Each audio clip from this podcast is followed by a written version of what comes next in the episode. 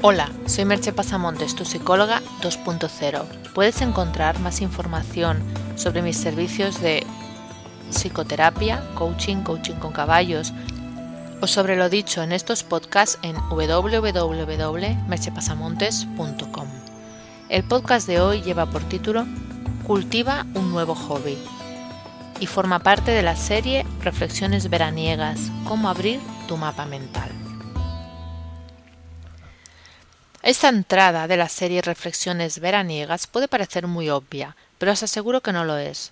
Combinar el tiempo de trabajo con el tiempo de relax es complicado y quien suele pagar el pato es el tiempo de ocio.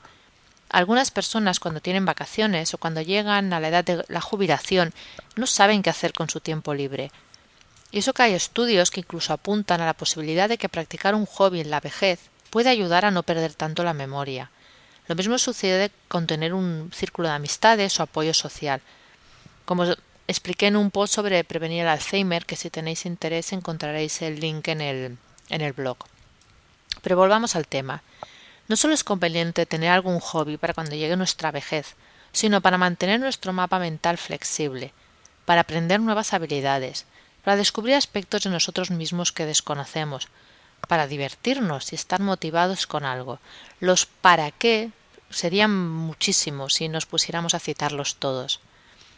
Una razón más es que hacer algo que nos guste, que nos guste de veras, puede contribuir a que entremos en los llamados estados de flujo, que son esos momentos en que estamos tan concentrados en la tarea que parece que el tiempo desaparece, que no pensamos en otra cosa que en lo que estamos haciendo. Es un estado ideal para casi cualquier actividad y puede ser una buena manera empezar experimentándolo con algo que nos guste, ya que es más fácil que nos suceda. Luego esa experimentación la podemos llevar a otros campos, y si tienes suerte, puedes llegar a conseguir que tu actividad laboral sea en casi un permanente estado de flujo. Lo importante es tener actividades de ocio activo, porque ver la televisión pasivamente no amplía prácticamente nada tu mapa mental y sobre todo disfrutarla. Y tal vez puedes aprovechar, si eres de los que se empeñan en el perfeccionismo, para hacer algo simplemente por el placer de hacerlo, sin tratar de hacerlo bien, ni de batir ninguna marca. Es un modo también de, de desafiar tu propio mapa. Si siempre quieres hacerlo todo muy bien, hacerlo simplemente por hacerlo. Hacer las cosas solo por el mero hecho de hacerlas nos ayuda a cultivar el arte de vivir el momento presente, el aquí y ahora, y ese arte puede marcar un cambio fundamental en nuestras vidas. Obviamente, si ya tienes un hobby que te encanta y disfrutas, y que no se ha convertido en algo mecánico y rutinario, puede ser tan válido como uno nuevo.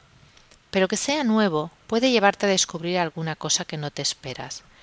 Tú eliges cómo hacerlo, ambas opciones son válidas y cada una de ellas te dará algo diferente.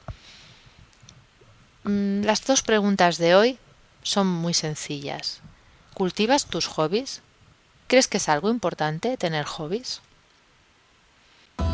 Puedes encontrar más información y links a los temas comentados en www.merchepasamontes.com. Hasta aquí el podcast de hoy. Te espero en el próximo podcast. Bye bye.